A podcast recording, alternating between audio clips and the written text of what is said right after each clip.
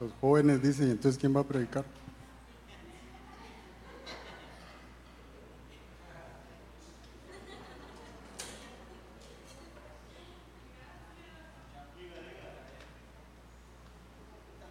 Los morados no quisieron venir porque estaban evitando el bullying, ¿verdad?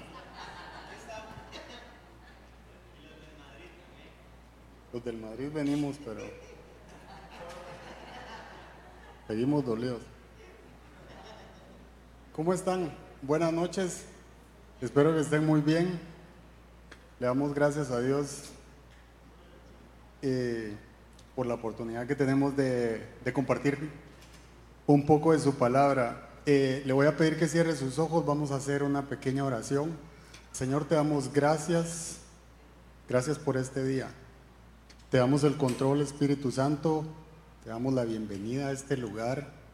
Te pido que seas tú, Señor, el que nos habla, el que nos guía, el que prepara, Señor, nuestros corazones para poder recibir lo que tú tienes para hoy. Y te pido, Señor, que que quiebres, Señor, toda lógica, todo paradigma, todo aquello, Señor, que nos impide conocerte más, acercarnos a ti, Señor, reconocer tu grandeza, quién tú eres, Señor, en realidad. Así que nos disponemos y te damos gracias, Señor. Bienvenido seas, Espíritu Santo. Amén. Eh, yo creo que a, todos nos resulta eh, familiar el sentimiento de que las cosas no deberían ser como son, que no tenemos éxito suficiente, que nuestras relaciones no son bastante satisfactorias o que no tenemos lo que deseamos. Muchas veces estamos en esas circunstancias. Parece que lo que tiene el vecino muchas veces es más atractivo que lo que tenemos nosotros. Nunca triunfamos lo suficiente, no tenemos las cosas que deseamos. Y lo que sucede es que el ser humano vive en insatisfacción crónica, que hace que miremos para afuera con envidia y para adentro con decepción muchas veces. Y todos queremos tener los mejores amigos, las mejores posesiones y la pareja perfecta. Y yo creo que eh, a todos nos sucede parte de eso. Muchas veces ni bien hemos terminado de lograr algo, de lograr una meta, y ya tenemos otra en camino. Y no nos detenemos con gratitud a Dios por lo que ya nos ha dado. Y no nos detenemos para celebrar aquello que ya Dios nos ha entregado y ya estamos en, otra meta, y ya estamos, y, y, eso lo que sucede es que muchas veces lo que representa es que estamos insatisfechos y ni siquiera nos damos cuenta. Nada nos satisface. Y resultamos viviendo de prisa y que nada nos llena. Y, por ejemplo, cuando cuando empezamos a tener novia o, las mujeres a tener novio. Todo nos parece fantástico, ¿verdad? Eh, el mundo es como de una ilusión, nos encanta su mirada, sus ojos, su compañía, sus atenciones, cómo nos cuida. Todo. Hasta le da like a mis posts. ¡Uy, qué linda! ¿Verdad? Hasta me encanta cuando me regaña. Uy, me vuelve, seguramente la tengo loca, por eso me regaña. Y todo nos parece como ese mundo maravilloso, ¿verdad? Todo, ese, todo es fantástico, todo es fantasía, todo es ilusión, todo nos agrada. Pero ya cuando nos casamos, la cosa es un poquito diferente, ¿verdad? Porque ahí eh, el paquete viene en combo, ¿verdad? Ya no viene solo la hamburguesita, viene las papas y el agua, ¿verdad?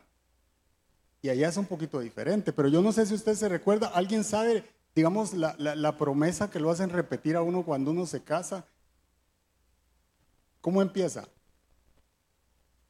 ¿Cómo dice? Prometo, ¿qué? Prometo amarte y respetarte. Prometo serte fiel, empieza después, ¿verdad? Prometo serte fiel en la salud, pero también en la enfermedad, en la riqueza o en la pobreza.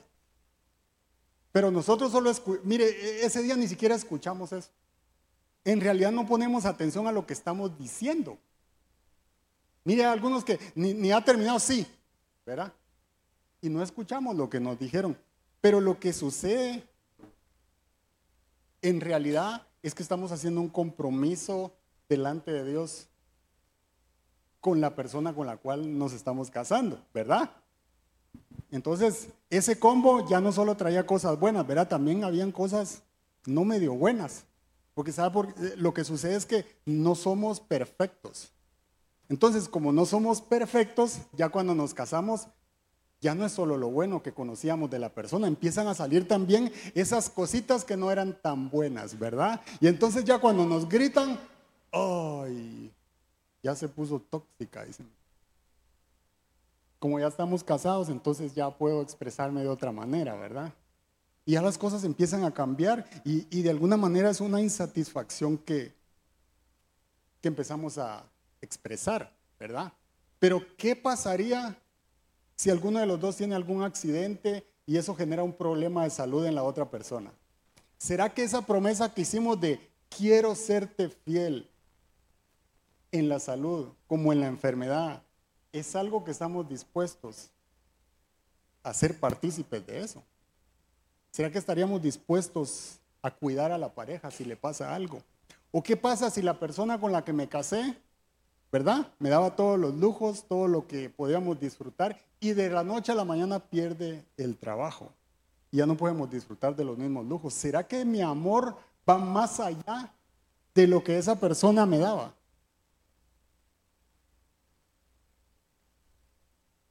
Muchas veces eh, la vida nos hace caminar por ese, por ese camino, ¿verdad? Doloroso.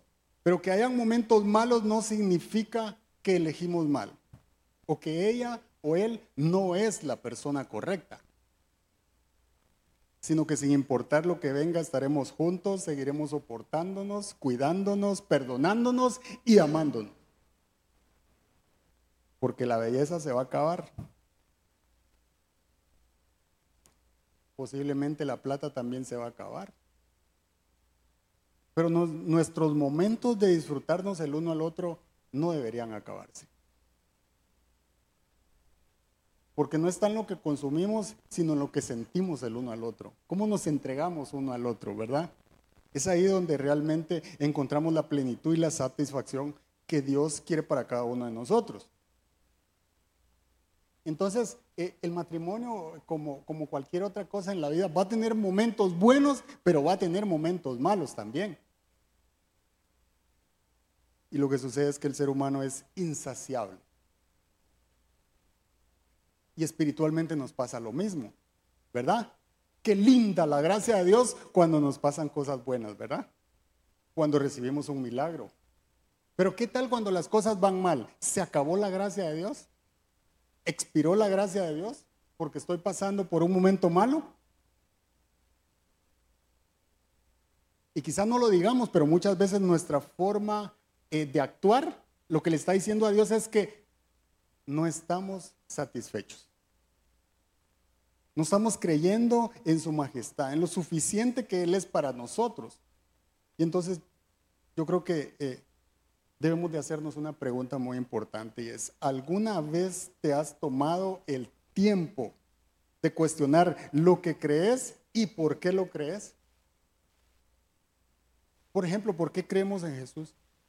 ¿Por qué creemos en Dios? Y es bueno hacerse las preguntas. Nos va a hacer encontrar la raíz de por qué yo le entregué mi vida a Cristo. Y si estoy convencido de la decisión que tomé. Porque la verdad es que lo que creemos acerca de Dios finalmente dará forma a todo lo que hacemos. Te lo voy a repetir. La verdad es que lo que creemos acerca de Dios finalmente le da forma a todo lo que hacemos. Y es algo para que reflexionemos. Así que la, La charla del día de hoy se llama Jesús nuestra fuente inagotable de satisfacción. Y de lo que yo quiero hablarle el día de hoy es que Jesús es suficiente para todo. Y muchas veces escuchamos eso y nos parece hasta un cliché, ¿verdad? Como algo que repetimos, decimos, pero en la realidad es algo que nosotros somos llamados a experimentar y a vivir como hijos de Dios. Y entonces Juan 14, del 8 al 12 dice lo siguiente. Dice, Señor, dijo Felipe. Felipe era uno de los apóstoles y empezó así su, eh, lo que le quería decir a Jesús y le dijo, muéstranos al Padre y con eso nos basta.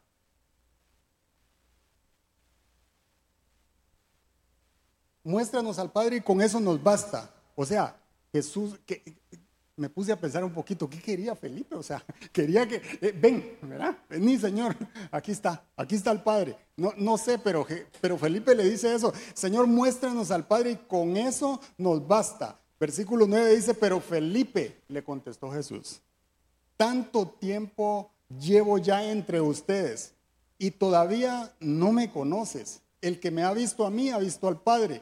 ¿Cómo puedes decirme, muéstranos al Padre. Casi lo estaba regañando, ¿verdad? Pero le digo por qué. Un versículo antes nada más. Empezamos a leer el 8, pero mire lo que había pasado en el 7. Ese no está ahí. El versículo 7 dice, si ustedes realmente me conocieran, es Jesús hablando, conocerían también a mi Padre. Y ya desde ese momento, desde, ese, desde este momento lo conocen y lo han visto. O sea, Jesús le había declarado un versículo antes que Él era Dios.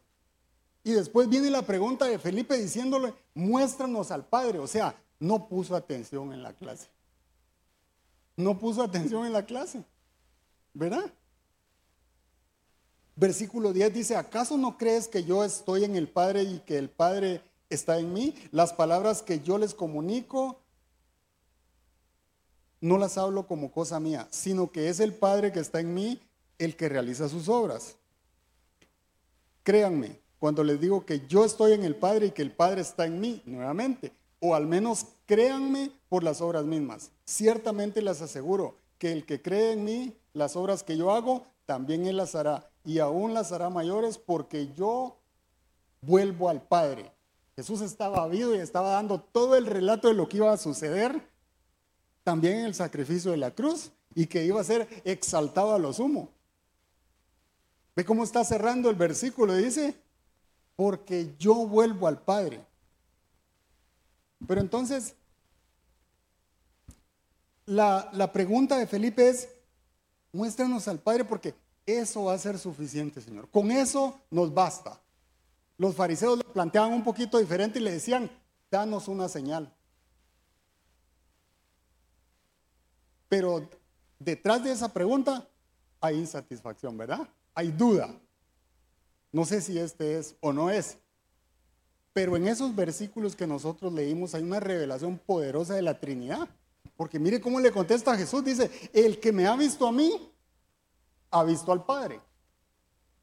¿Verdad? Yo estoy en el Padre y el Padre está en mí. Lo que le está diciendo es, el Padre y yo somos cuántos? Uno. Pero después le dice, el que cree en mí, las obras que yo hago, las hará y aún mayores. ¿Y por medio de quién suceden las obras? Por medio del Espíritu Santo. Padre, Hijo y Espíritu Santo en un par de versículos. En otras palabras, el Mesías se está revelando a la pregunta que le había hecho Felipe. Pero ¿será que será que realmente Jesús era el Mesías? Le digo. Isaías 7:14, más de 750 años antes de que Jesús naciera, la profecía decía, la Virgen concebirá y dará a luz un hijo y lo llamará Emanuel. Isaías 7:14, eso no está ahí. Pero miren Mateo 1:23, es el cumplimiento de esa profecía ¿verdad? Y dice, la Virgen concebirá y dará a luz un hijo y lo llamarán Emanuel, ¿Qué significa ¿Qué significa? ¿Dios con quién? Con nosotros. ¿Y quién era Manuel? Jesús. ¿Quién era Jesús? Dios con nosotros. Está diciendo, Él y yo somos uno, yo soy el Mesías. Esa es la, la, revelación que está dando Jesús. Pero muchas veces lo oímos y no lo sabemos, no lo queremos conocer. Pero le doy otro ejemplo. Cuando Jesús andaba entre la multitud, un ciego vio más que muchos que estaban escuchando a Jesús. Y fue Bartimeo. Bartimeo no escuchaba, pero levantó su voz más que todos y le gritó, Jesús. ¿Y qué le dijo? Hijo de David. ¿Sabe qué significaba eso? El Mesías tenía que venir del linaje de David. Y si usted lee Mateo 1, usted va a entender la genealogía de Jesús que viene de David. Y Bartimeo solo le dijo, Jesús, hijo de David. ¿Sabe qué le estaba diciendo? Tú eres el esperado. Tú eres el Mesías. No solo basta con escuchar quién es Él, Hace falta creerlo. Hace falta rendirse delante de Dios. Hace falta reconocer su grandeza. Porque ahí es donde las cosas sobrenaturales van a suceder en nuestra vida.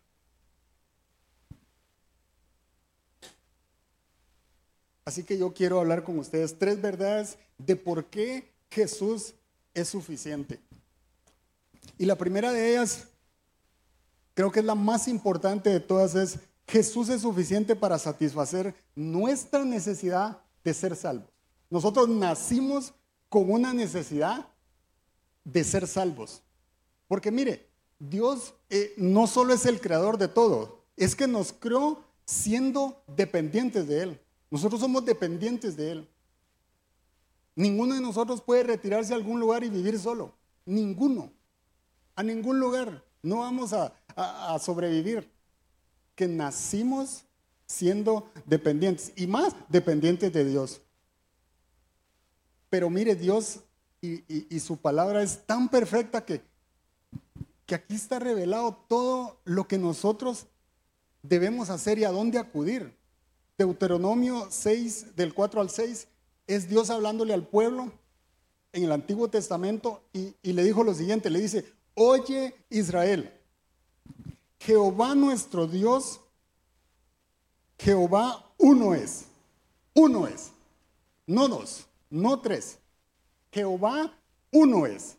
Y amarás a Jehová tu Dios de todo tu corazón y de toda tu alma y con todas tus fuerzas. Y estas palabras que yo te mando hoy estarán sobre tu corazón. Jehová el Señor uno es uno. Y eso es muy importante. Esto no se trata de una lotería y de andar buscando, ¿será que este sí, será que este no, será que... No, Jehová uno es.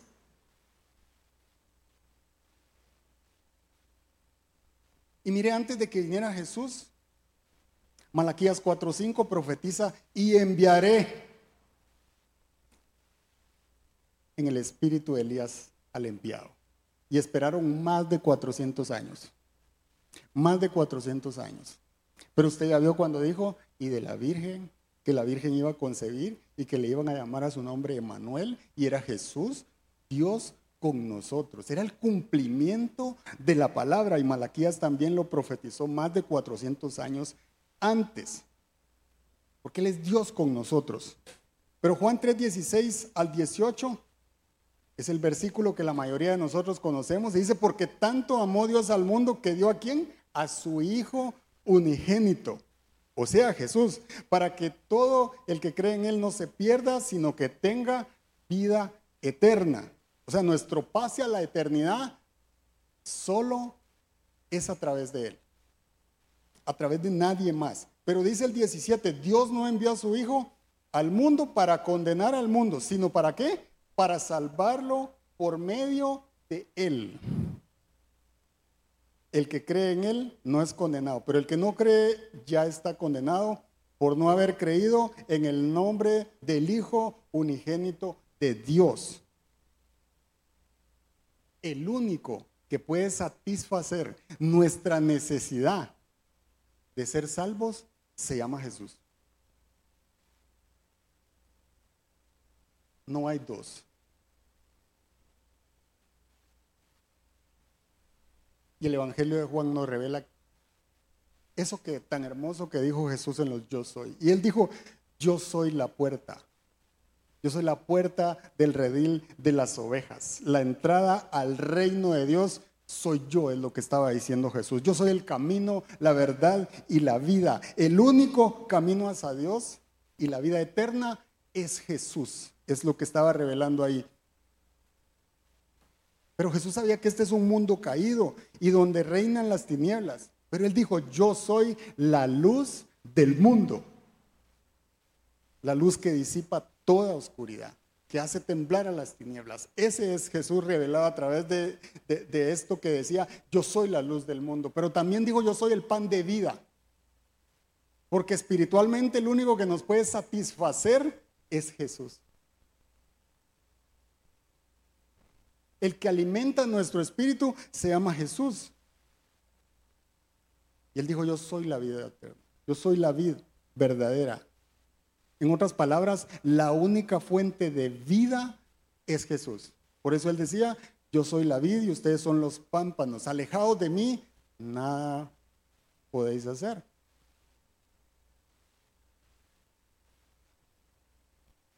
Y cuando estamos golpeados, hundidos o perdidos, que nos podemos sentir, Él también dijo, yo soy el buen pastor que da la vida por sus ovejas. Yo soy el buen pastor que los rescata, que los protege, que los guía, que los consuela. Yo soy el buen pastor.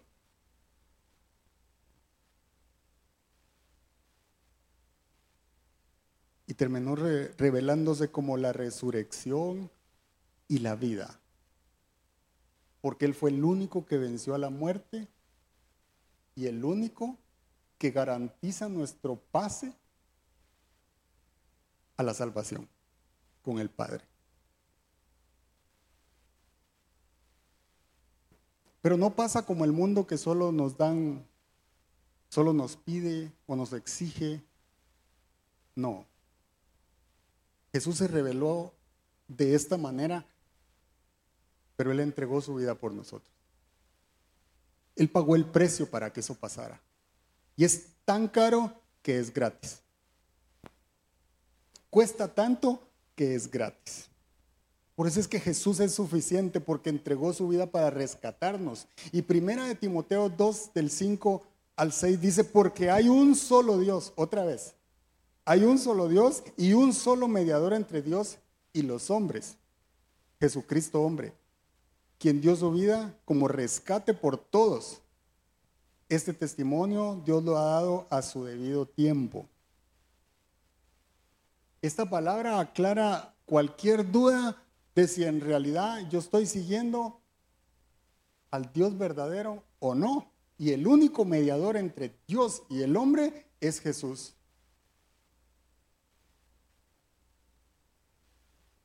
No hay dos. Y Jesús culminó su obra perfecta en la cruz cuando dijo, consumado es. Hecho está lo que mi Padre prometió está hecho. Eso era lo que estaba diciendo Jesús en la cruz.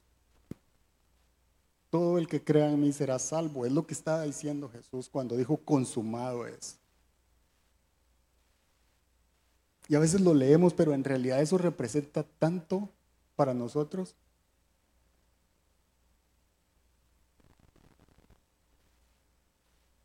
Porque solo en Jesús es, solo Jesús es suficiente para nuestra necesidad de ser salvos. No hay otra forma. Nadie más puede satisfacer, nadie más puede llenar ese vacío con el cual venimos originalmente. Solo Jesús puede satisfacer eso. Y Hechos 4.12 dice, de hecho, en ningún otro hay salvación. Ahí está más claro. En ningún otro hay salvación porque no hay bajo el cielo otro nombre dado a los hombres mediante el cual podamos ser salvos. Solo en Jesús.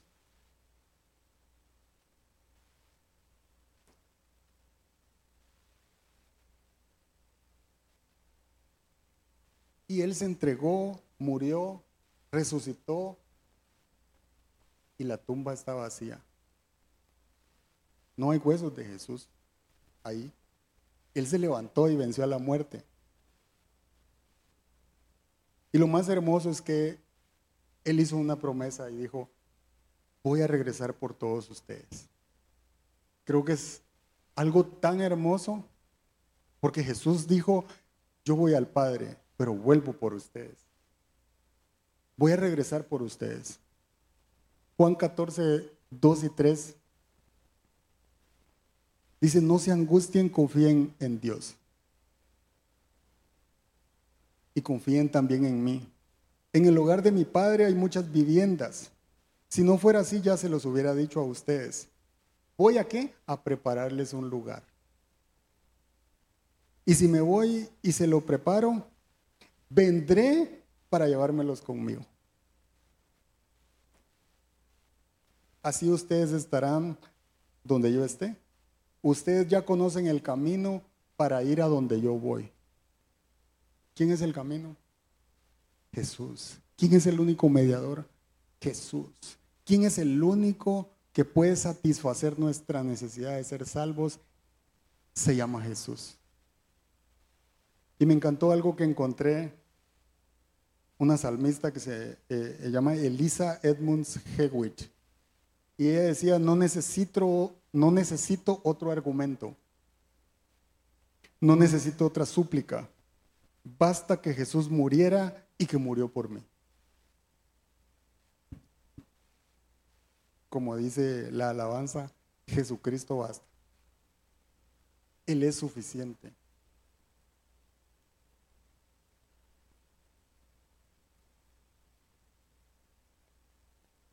La segunda verdad que yo quiero compartir con ustedes dice, Jesús es suficiente para satisfacernos, cuidarnos y fortalecernos en todo momento.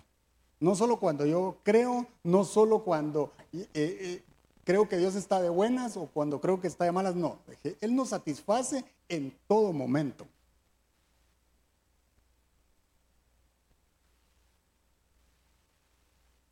Y si Jesús hizo esa promesa es porque él sabía que estábamos en un mundo caído, ¿verdad?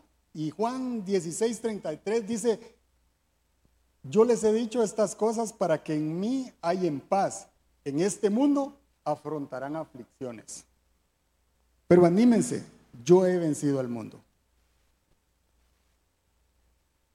Entonces ese versículo ya está garantizando que van a haber clavos, vean. ¿Y qué significa aflicción? Angustia, enfermedad, tristeza y momentos de dolor. Porque van a haber, van a haber momentos de ese tipo. Pero cuando vienen esos momentos, cuando viene esa aflicción, nuestra mente es el campo de batalla, dicen, ¿verdad? La mente ejerce una influencia directa en, nuestros actos conscientes. Por eso es esencial, esencial eh, aprender a tener dominio propio, lo cual es un fruto que solo el Espíritu Santo nos da. ¿Dominio propio sobre qué? Dominio propio sobre nuestras acciones, nuestras emociones, nuestros sentimientos y nuestros pensamientos. La mente es el lugar donde sucede la guerra entre lo que sentimos y lo que creemos. Yo puedo creer que Dios está conmigo, pero si mi mente me está diciendo que no está escuchándome, hay una guerra, ¿verdad? Ahí hay una batalla. Y eso sucede mucho, ¿verdad? O sea, yo creo en Dios y no pienso dejar de creer en Dios, pero lo que yo estoy viendo es algo tan adverso que entonces yo digo, yo creo que no me escucho. Yo creo que está ocupado y entonces como que no, no yo, ¿verdad? Y es ahí donde tenemos que tener dominio propio. Porque mire, eh, los, eh, sucede que los pensamientos se apoderan de nuestra estabilidad emocional y muchas veces sentimos que esos pensamientos nos superan. Nos superan. Pero el Espíritu Santo se encargó de dejarnos la instrucción de qué hacer. Porque la Biblia es ese libro que sirve para, para, saber qué hago cuando esté así. Y primera de Pedro 5, 7 dice, depositen en Él toda ansiedad. porque Él cuida de ustedes. Parece simple, pero yo le quiero decir algo. Hay alguien dispuesto a cuidar de nosotros. No está diciendo si usted viene así, si usted viene así, si ya se bañó, si no se ha bañado, no.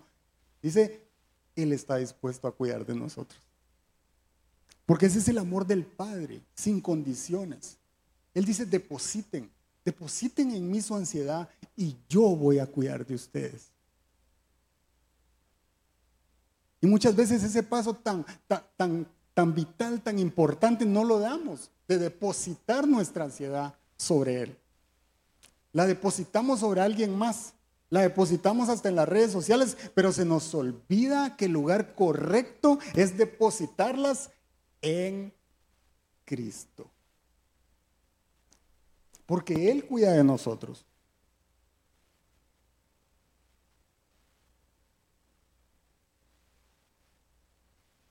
Dios todo lo hizo perfecto. Dios creó el mar y luego creó los peces. No al revés. ¿Verdad? Dios creó la tierra y después creó los árboles. Y de último creó al hombre a su imagen y semejanza. Pero déjenme decir lo siguiente. ¿Qué pasa si nosotros sacamos un pez del agua? Se muere. ¿Qué pasa si nosotros arrancamos un árbol? de la tierra se muere, ¿verdad? Porque no pueden vivir el pez en el agua y el árbol sin la tierra. ¿Y qué pasa si el hombre se aleja de Dios? También perece. También muere porque nosotros le necesitamos a Él. Nosotros nacimos para adorarlo. La creación fue creada para exaltar su nombre para alabarlo. Y nosotros somos parte de esa creación. Alejados de mí nada puedes hacer, dijo Jesús. Pero todo lo puedo en Cristo que me fortalece, dice otro versículo. De nada nos sirve estar lejos de Dios, porque solo Él sabe cómo cuidarnos, cómo fortalecernos en todo momento. Él sabe cómo cuidarnos en todo momento. Pero muchas veces lo dudamos.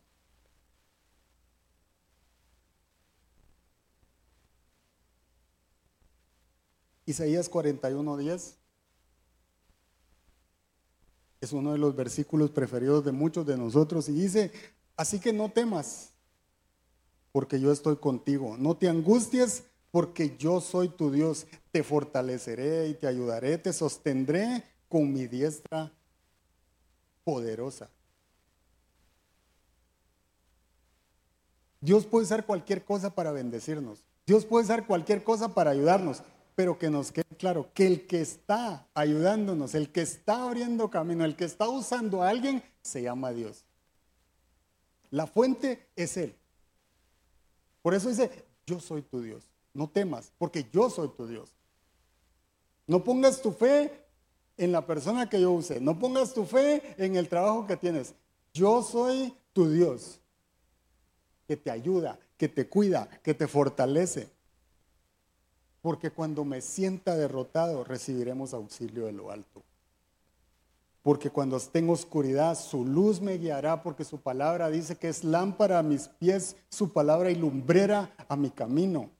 Porque cuando me sienta abatido, Él me consolará. Porque cuando me sienta perdido, ahí estará el buen pastor.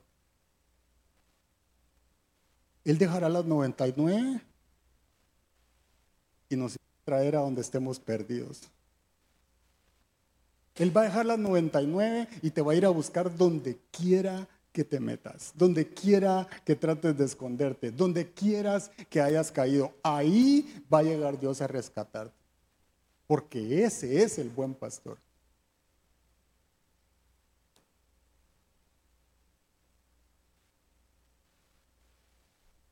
Y cuando nos sintamos atormentados y afligidos, Él nos dará shalom. Él nos dará esa paz que el mundo no nos puede dar. Él nos dará calma en medio de la tormenta, porque seremos fuertes en medio de la debilidad.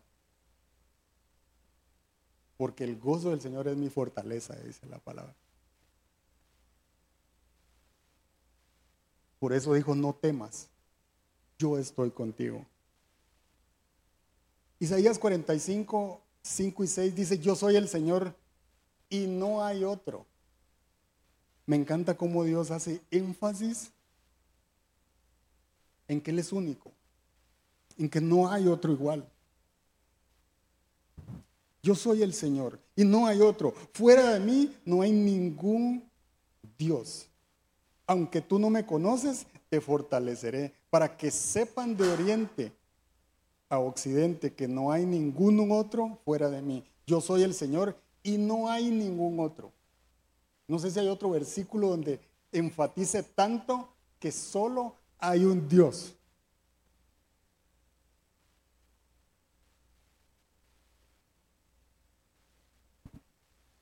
Y te ayudaré y te fortaleceré y se van a dar cuenta quién es tu Dios.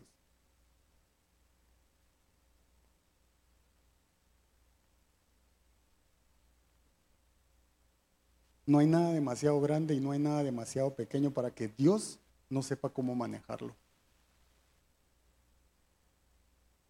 Nada, nada de lo que nos pueda suceder puede superar a Dios. Nada de lo que nos esté sucediendo lo va a agarrar a Él infraganti. Él sabe lo que nos está pasando.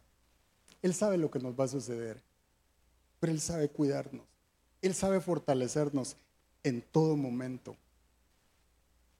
Y Colosenses 1.16 dice, porque por medio de Él fueron creadas todas las cosas.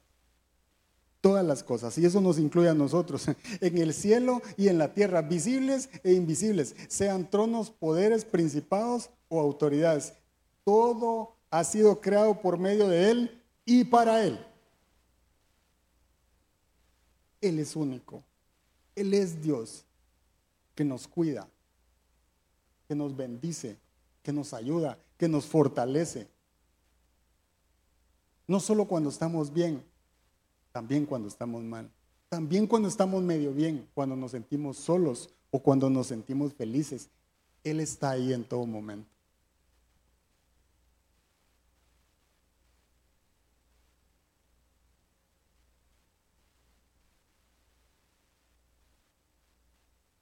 Y termino con el punto 3, que es Jesús es suficiente para proveer todo lo que necesitamos.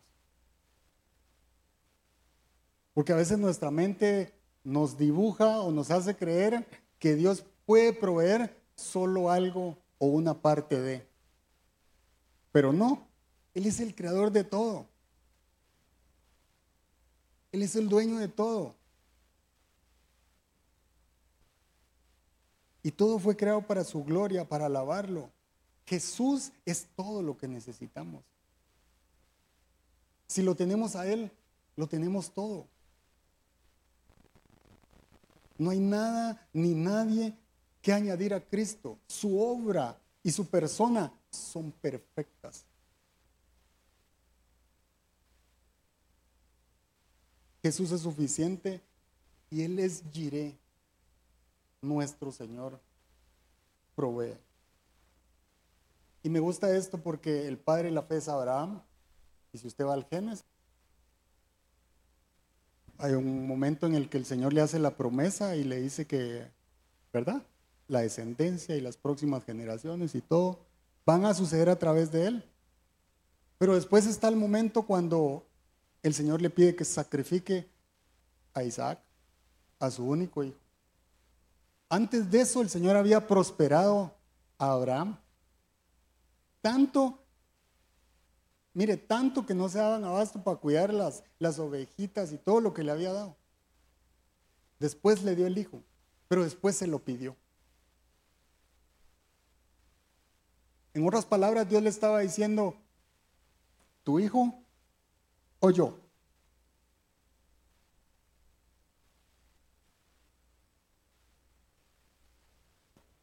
Dámelo, entrégamelo en sacrificio. Y ese momento en el que Abraham se lo iba a entregar es cuando eh, el Señor proveyó un cordero, ¿verdad? Eso está en Génesis 22, 14 y dice, a ese sitio Abraham le puso por nombre el Señor provee, que es Jehová Jireh. Por eso hasta el día de hoy se dice, en un monte provee el Señor. Jehová Jireh no tiene que ver con plata. Eso no tiene que ver con que traemos 100 colones y al Señor no lo multiplica por 200, no. Jehová Jireh significa que Él puede proveer cuánto? Todo, todo lo que necesitemos, la salud eh, eh, espiritual que necesitemos, cualquier carencia que nosotros tengamos, espiritual, física, material, Él es suficiente para proveerlo, porque Él es Jehová Jireh.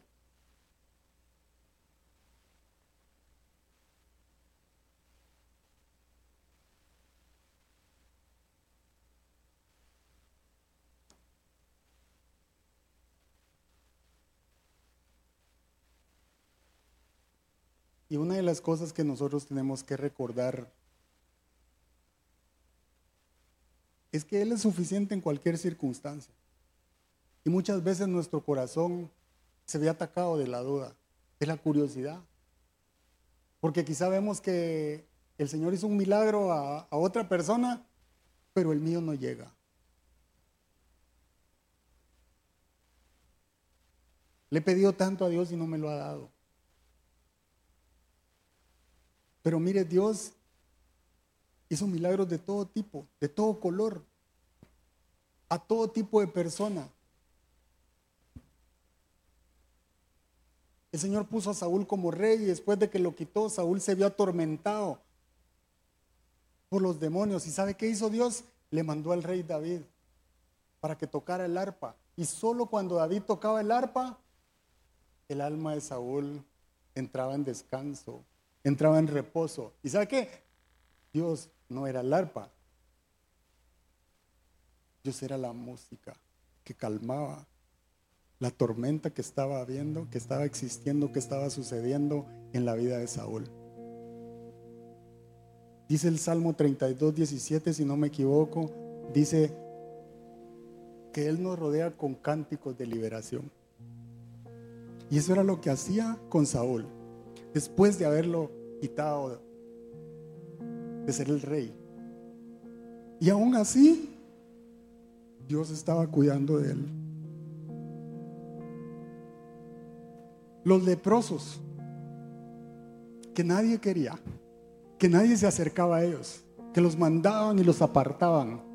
Aléjense, ¿verdad? Porque la lepra se pegaba y era reconocida como una enfermedad impura. ¿Y sabe qué hizo Jesús? se acercaba. Él se acercaba y los abrazaba. Y le preguntaba, ¿quieres ser limpio? Él no tenía miedo de la lepra. Él no tiene miedo de lo que te está pasando. Él no tiene miedo de tu dolor, de tu circunstancia, de tu sufrimiento. Él se acercaba y los limpiaba. Qué compasión, qué amor. Mientras a otros les daba lástima, a Jesús le daba compasión. Y los abrazaba y los limpiaba y los sanaba. Miren los enfermos que se encontraban con Jesús en el Shabbat. Yo no sé si usted sabe, pero en el sábado no se podía hacer nada. Ni trabajar, ni limpiar, ni hacer absolutamente nada. Y los enfermos que se topaban con Jesús en el Shabbat, Jesús agarró la mano seca del hombre en medio del templo y le dio vida. Solo quiero que se imagine esa escena. Cuando no se podían hacer las cosas, Jesús agarró el brazo de ese hombre y le dio vida. Porque a eso vino Jesús a entregarse por nosotros, a dar su vida por nuestras enfermedades, a sanarnos. Cuando Elías tenía hambre, ¿sabe qué hizo el Señor? Lo mandó cerca de un arroyo.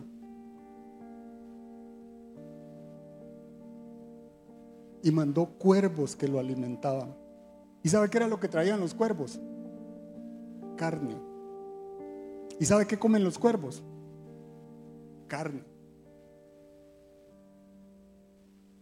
Así de maravilloso es Dios. Y traían carne, traían alimento para alimentar a Elías. Solo Dios puede hacer eso. Eso que no puede hacer la medicina, eso que no puede hacer la ciencia, tenemos un Dios que lo puede hacer. Tenemos un Dios que te puede sanar. Tenemos un Dios que te puede levantar. Tenemos un Dios que puede sanar esa adicción, esa enfermedad, ese dolor, esa fatiga. Tenemos un Dios que nos puede reconfortar, que nos puede renovar las fuerzas, que nos ayuda, que nos cuida, que nos fortalece en todo momento. Él es tan grande que lo apresaron. Pedro sacó el machete, le quitó la oreja a Malco y Jesús agarró la oreja y se la puso. Estaba haciendo un milagro a uno de los que lo estaban capturando.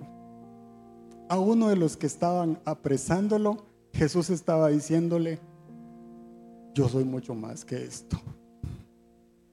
Yo soy Dios. Yo soy el Mesías. Y le pegó la oreja a uno de los que se lo llevaron cautivo. Usted se imagina cuánta gracia, cuánto amor, cuánto poder tiene ese Dios en el cual nosotros hemos puesto nuestra fe. Él hizo milagros de todo tipo. Como cuando Jairo llegó y le dijo, mi hija se está muriendo, maestro. Ven a mi casa. Y si usted lee la historia, usted se va a dar cuenta que en medio del camino Jesús no le dice, no voy a ir. Jesús agarra camino con Jairo, pero en medio del camino encuentra a la mujer que llevaba 12 años sufriendo flujo de sangre. Y Jesús se detiene porque Jesús se detiene en medio de nuestro dolor. Jesús escucha nuestras peticiones. Él está siempre presente. Él escucha tus, tus, tu clamor, tus oraciones. Él seca nuestras lágrimas, dice la Biblia. Y él sanó a la mujer del flujo de sangre, pero no se olvidó de Jairo. Y siguió su ruta hasta donde estaba la hija de Jairo. Y por si fuera poco vinieron y le dijeron, no molestes al maestro, la niña ha muerto. Y yo le voy a pedir por favor que se ponga de pie. Y, y le dicen, no molestes a Jesús porque la niña ha muerto. Y Jesús dice, no te preocupes, Jairo, cree solamente. Cree solamente.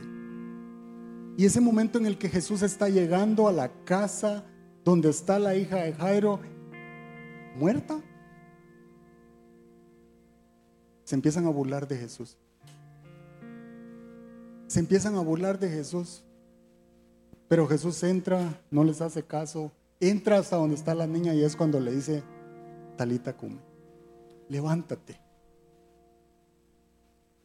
Jesús estaba venciendo a la muerte en ese momento también. Estaba dándole vida a esa niña que ya estaba muerta. Jesús hizo un milagro de todo tipo y en la necesidad que nosotros tenemos no lo toma por sorpresa. Él tiene el poder para hacer lo que nosotros queremos. Porque Él sabe lo que necesitamos y aún lo que no necesitamos. Porque mire, Pedro ni siquiera le estaba pidiendo y el Señor entró y le sanó a la suegra. Y Pedro no lo estaba pidiendo, ¿verdad? Porque Él sabe lo que necesitamos y lo que no necesitamos. Porque muchas veces nos va a decir no.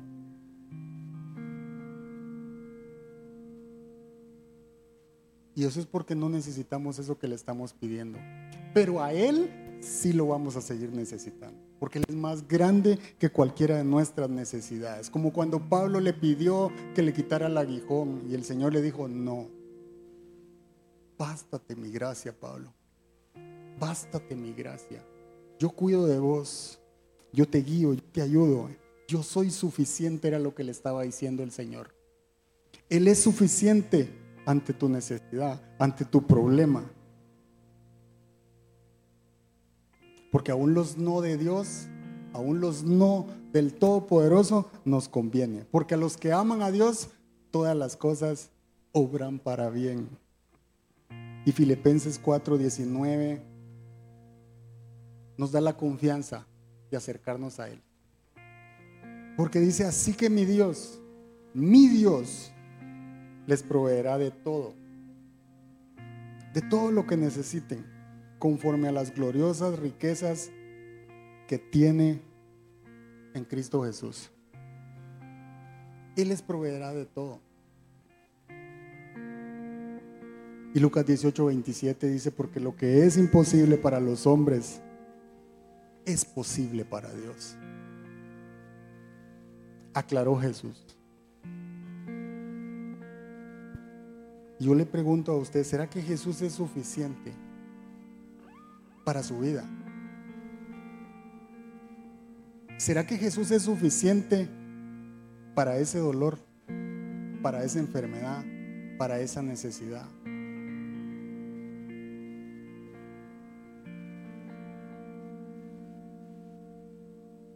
Y quiero terminar con esto. En una ocasión una muchacha le dijo al predicador, ¿de qué sirve seguir a Jesús si de todos modos vamos a seguir sufriendo? Y el predicador muy amablemente le respondió lo siguiente. Y le dijo, el que sufre solo, sufre sin la esperanza de ser levantado, fortalecido y consolado. Y su sufrimiento no tiene ningún propósito. Pero el que sufre con Cristo, el que sufre, el que sufre con Cristo sabe que las malas experiencias se convierten en grandes testimonios.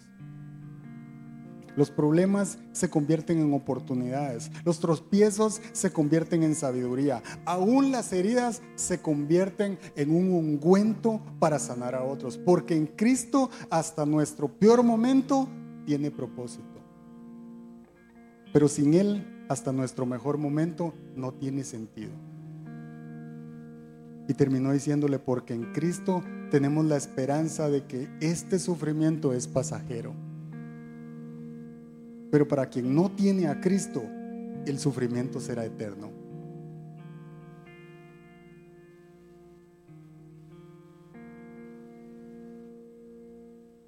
¿Será que Jesús es suficiente para nosotros?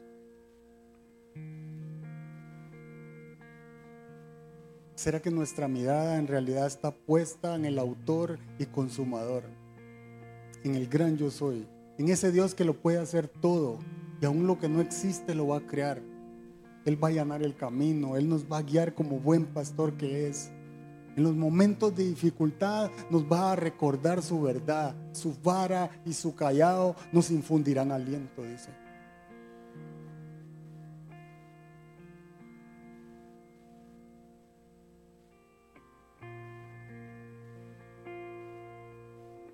Yo solo quiero terminar haciéndote el llamado de decirte que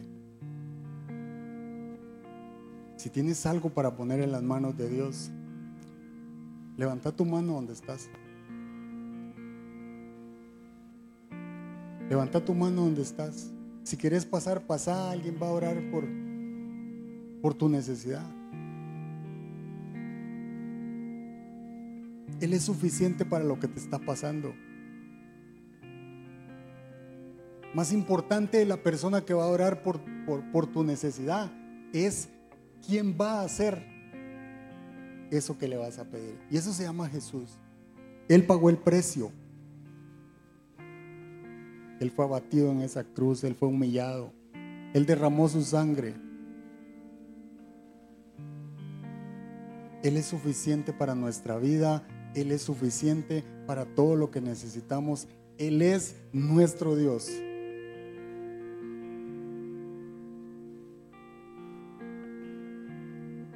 Si alguna persona que está acá tiene alguna necesidad, levante su mano. Queremos orar.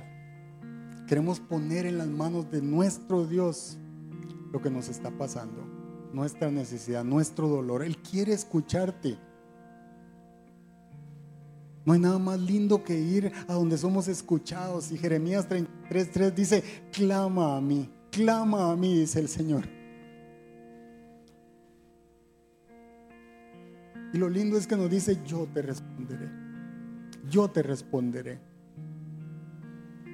Esa es la importancia de ir delante de Él, que sabemos que Él va a responder, que Él nos rescatará, que Él nos ayudará.